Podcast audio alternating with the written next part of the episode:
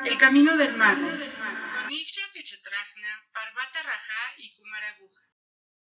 ¿Qué tal todos? Bienvenidos a un nuevo episodio de El Camino del Mago. Les habla Parvata Raja. Nos acompaña como siempre mi amigo Kumaraguja y nuestro guía Igya. El día de hoy pues continuamos con el tema de los episodios anteriores y pues cada vez nos acercamos a cosas más y más interesantes antes de continuar, me gustaría retomar un poco el ejemplo que nos dieron de cuando hablaban de mi mamá, que mi mamá no hace esas cosas, claro está. Ajá. Pero cuando nos decían de la mamá que amenaza con, con, el coco, con el señor del costal, para, pues, de cierta forma, meter en cintura al chamaco, ¿no? Que se, que se porta mal.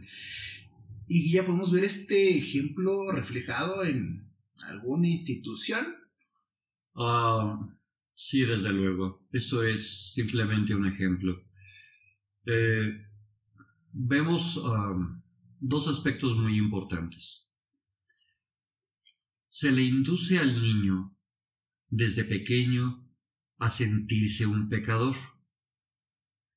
Tan es así que se le lleva al catecismo en donde se golpea el pecho, ya como una situación psicológica subliminal aceptando ser yo pecador, yo pecador.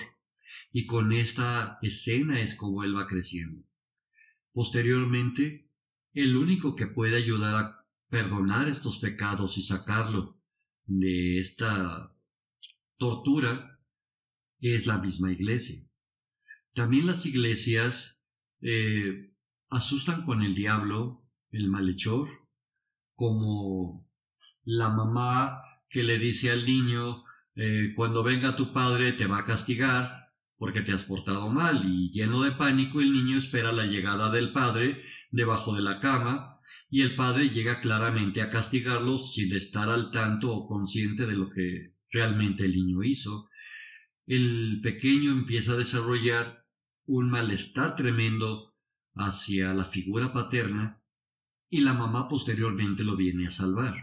Esto es lo mismo que sucede con tantas películas de oscuridad patrocinadas por las iglesias, en donde si ustedes observan, el único salvador que puede lograr un exorcismo es la misma iglesia. Esto se repite continuamente. Pero dejemos esto y veamos. Ya no, ya me quiero acercar, ya deslindamos la idea de de los oscuros primarios, que son los caídos que pervierten al hombre, y ya desvirtuamos la idea de un Lucifer maligno, eh, nos acercamos al verdadero mal en la tierra. Habíamos platicado que en la mitad de la tercera raza raíz, en esta época que conoceremos como la prehistoria, en ella vivieron solo unos cuantos hombres conscientes de sus actos en el mundo, puesto que eran dotados de chispa cósmica. Y sin embargo, aquí no hay karma en ellos. ¿Hasta qué? ¿Hasta cuándo? Cuando comienza a sentirse y a ser consciente de sus actos y dan paso a que estos actos sean intencionados. Con el desarrollo de las siguientes generaciones, se empieza a dar cabida a las primeras culturas y sociedades en el planeta. Esto da permiso a que seres superiores, ángeles o seres ascendidos, puedan descender a este plano a enseñar a los hijos de los hombres.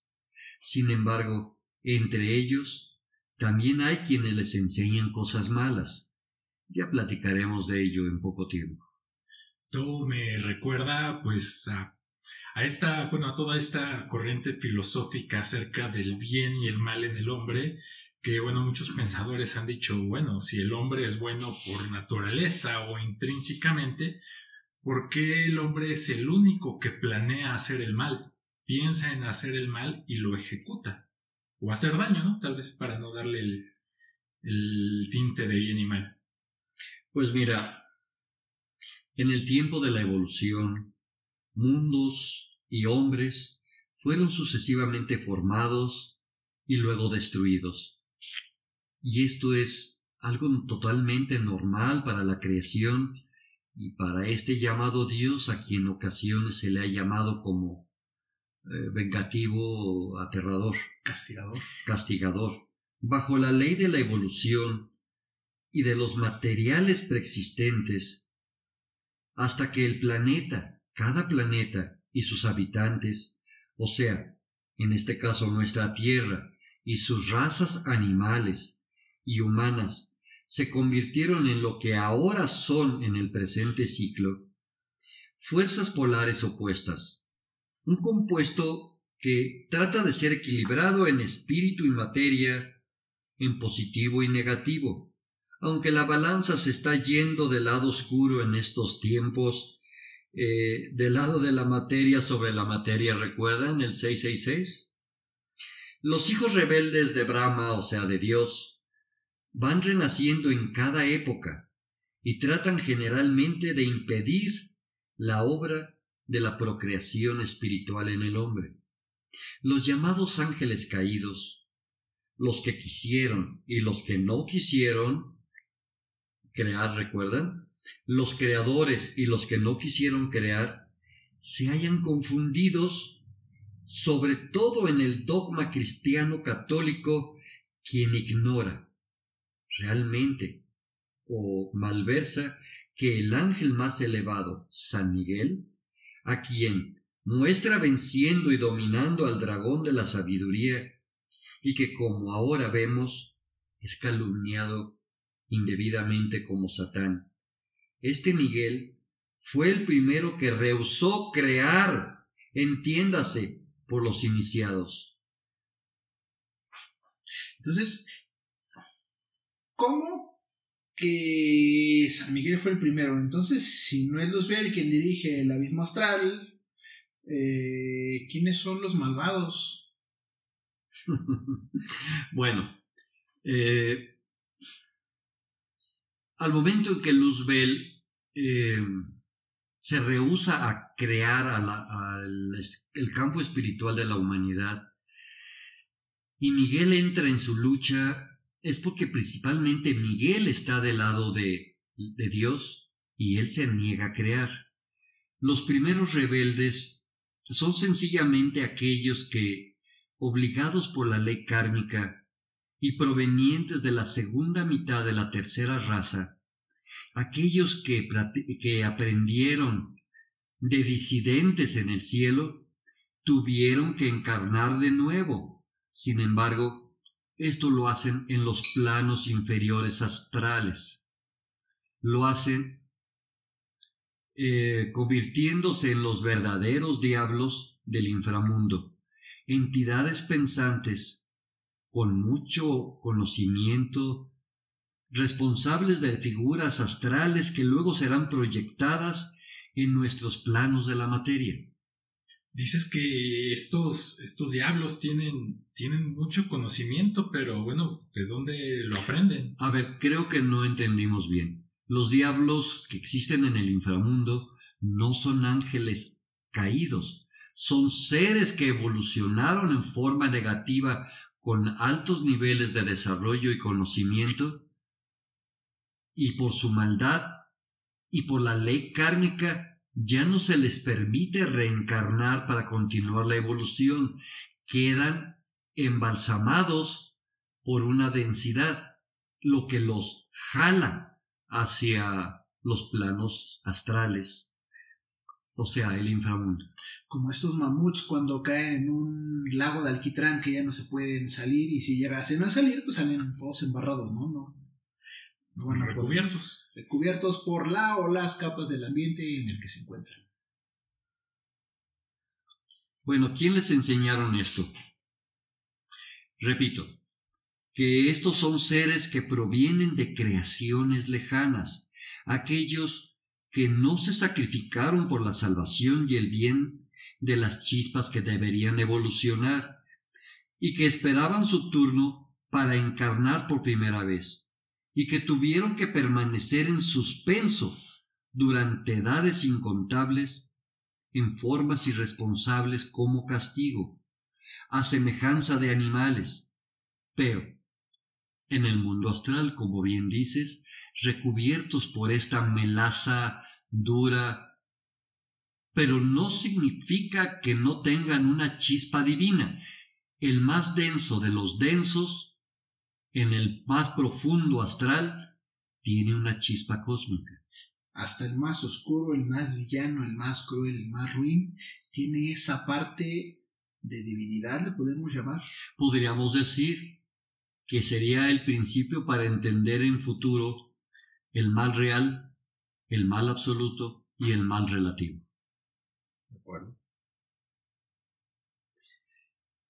El hombre no puede ser como uno de nosotros, se repetían ellos, sino superior, y no lo dejaremos. Es el principio del trabajo de los seres oscuros sobre la tierra. No permitir que los seres que evolucionan continúen su camino. Entonces, estos seres oscuros, nos decía el capítulo anterior, los ángeles, todos los, seres superiores ya han pasado en otras eternidades por este mismo camino. Entonces, estos seres oscuros, suponiendo que vienen de otras eternidades también algunos, ya pasaron por ese camino y saben hacia dónde nos dirigimos nosotros en evolución también. Entonces, esto lo podemos ver como un castigo, tal vez. Eh, es una, una aparente sentencia de prisión en las regiones inferiores, de la cual forma parte nuestra tierra, sí, nuestros siete planos de la materia, la gran mayoría, la gran cantidad de sus subplanos en los siete planos de la materia están inmiscuidos, imbuidos, perdón, en los planos astrales. Gran parte de estos siete planos están así y lo peor, repito, es que en este momento, en esta época, está en la parte más profunda de su cadena planetaria. Estamos en la parte más difícil para llegar a que la oscuridad astral invada los siete planos llegando ya a los niveles en que se encontraba en la Atlántida. Si la Atlántida existió. Eh, estamos no tan profundo. La Atlántida fue destruida por mucho menos de lo que ahora el mundo está. Ya les platicaré algo de esto. Difícil es corregir en este tiempo los efectos de la conciencia de masa y por lo mismo nuestra caída y esto durará por una eternidad. Me refiero hasta el final de la era de Kali Yuga, de la cual apenas iniciamos, o sea, la duración de un ciclo de vida bastante largo. Nosotros, nuestros planos de la materia entrarán en las tinieblas, en las tinieblas de la materialidad, dentro del hombre animal. Decimos que el hombre fue transformado en las tinieblas de un infierno material, ahogando su conciencia divina. Y para esto existen demasiados participantes y promotores para que esto suceda. Incluso lo encontramos hasta en gente que parece ser buena y que promulga leyes y meditaciones para salir de la oscuridad, sintiéndose despiertos pero no siéndolo.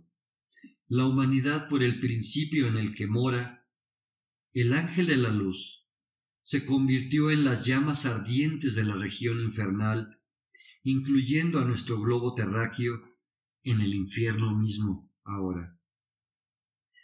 Pues esto... ¿Qué les puedo decir? Me daría risa y todo por haber comido del fruto del árbol del conocimiento. ¿Verdad? ¿Mentira o realidad? ¿El fruto prohibido? Y la serpiente de la sabiduría, que es, como hemos visto, la voz de la razón y de la conciencia, ese antiguo dragón tan sentenciado y golpeado, ¿habrá tenido razón en darle la manzana a Eva? ¿Por qué? ¿Quién? ¿Quién tiene la razón? ¿Dios que no quería que tuviéramos esos conocimientos del bien y del mal, o el personaje de la serpiente de la razón, que sí deseaba que la humanidad evolucionara pensando, razonando y creciendo. La serpiente del árbol del Edén, para darle la inteligencia, el conocimiento al ser, al hombre, o dejarlo como mascota. Para muchos el dominio de la raza es que al pueblo hay que considerarlo como una mascota, porque a una mascota se le consiente y se le alimenta en la boca, pero no pasará jamás de ser simplemente su mascota. Animalitos sin razonamiento. ¿Quién tenía razón? O sea, ¿quién? La historia no es entonces como nos la han contado. O tal vez la historia sí es como nos la han contado, pero solo conocemos una parte de la historia. Claro, y bueno, pensar que esta idea de la serpiente tan condenada, pues es una idea bien judeocristiana, porque pues en muchas otras creencias las serpientes son pues, pues símbolos de sabiduría, ¿no? Y de, De pureza. de iluminación y de pureza. Los nagas son serpientes de la sabiduría, los eh, rishis son serpientes de sabiduría, el mismo Quetzalcoatl en México no es una serpiente de sabiduría. Entonces creo que tomaron todas las serpientes que pudieron para decirnos que eran malas y pues ¿por qué no? Ellos eran los buenos que venían a defendernos del coco. Claro, pues esto reta muchas ideas que ya hemos tenido, o bueno, que se tienen en general, y pues los invitamos a que pues no nos crean porque sí o no nos crean porque eso les dijeron de niños, este, pues consideren nuestras palabras, piénsenlo, tómense su tiempo y hagan su propia opinión. A mí se me está rompiendo el corazón, bueno, ya lo tenía roto desde hace un rato con en cuanto a esta enseñanza, no por la enseñanza, sino por tanto tiempo que nos han dicho que, ay, es que la era dorada, ay, es que la era de Acuario, ay, es que la mejor era del ser y el despertar del ser humano y el salto cuántico y el cambio de dimensión y la Tierra, o sea, sabemos que los extraterrestres vienen por nosotros y para llevarnos y Nos para van a llevar a la era dorada en otro planeta. Sí, no, o sea, estamos viendo que esa era dorada ni siquiera la vamos a vivir. No importa que tengas 5 años y te queden 100 sobre el planeta, estamos iniciando, estamos en los primeros, ¿qué será? 100 años del Kali Yuga, ni siquiera llevamos 100 años del Kali Yuga, un Yuga dura miles de años y cuando menos para que llegue esta era de oro nos faltan unos cuantos cientos, si no es que hasta miles de años. Entonces, esto, lo, esta era dorada que nos ven en los libros es real, sí viene, o sea, por mera ley de los ciclos va a llegar, así como el calentamiento global va a llegar, o sea, la Tierra no ha sido siempre bonita. Templada, ¿no? fría ni caliente. Exacto, Pues, pasó de ser una roca, luego llena de lava, luego congelada, luego tiene arbolitos y después a lo mejor acaba como estos planetas inertes que conocemos, pero la edad de oro no va a ser mañana. Entonces, bueno, estamos retando muchas de estas ideas y, bueno, y ya, eh, pues, ¿qué? ¿Vamos directo a la... a que nos excomulguen o qué? Pues mira, ya me han amenazado muchas veces con una excomulguión de la iglesia, pero hubo un personaje que un día me dio su absolución. Me refiero a Juan Pablo II, quien directa y personalmente me dijo que no me preocupara. No le hagas caso a esos tontos, dice. y por aparte, a mí no me preocupa la excomunión de la iglesia, de ninguna de ellas, sino que, bueno, de hecho no me preocupa la excomunión de nadie. Sin embargo, va a haber también esos grupos pseudo-metafísicos que también nos van a decir, es que esos son unos blasfemos porque las enseñanzas no dicen eso. No dicen eso, tal vez no nos van a apoyar porque estamos tirando todo eso que les está dando una retribución. Todos estos males que yo te creo y yo te resuelvo. Sí, incluso como tantas escuelas Norteamérica o, Sudamérica muy famosas que, bueno, tú échame un dólar y pues te voy a decir hasta qué rayo perteneces y vamos a disolver todo tu karma y vamos a hacer decretos de llama violeta por ti. Y también te vamos a echar unas gotas de cloro en los ojos. Bueno, hasta aquí llegamos con este capítulo tan... Pues, tan retador, ¿no? Tan retador nuestra, nuestros conceptos. Y no estamos retando a nadie, sino que estamos retando a ustedes mismos para que, para que piensen, para que valoren si realmente lo que estamos repitiendo, esa información que estamos reproduciendo de grupos, de libros, de personas, es real, si me resuena en el alma, si me trae algún crecimiento, o solo lo digo porque está de moda. Pero bueno, llegamos hasta aquí en este episodio. Los invitamos a que nos acompañen en nuestro próximo capítulo. Por favor, síganos en nuestras redes sociales, compártanos si es que les ha gustado. Nos pueden encontrar como El Camino del Mago o La Fraternidad del Palacio de Cristal en YouTube, Instagram, Facebook y Twitter. Gracias por acompañarnos. Hasta la próxima. Síganos en nuestras redes sociales, Facebook, Twitter, YouTube e Instagram. Danos like y activa las notificaciones para estar enterado de todas nuestras novedades.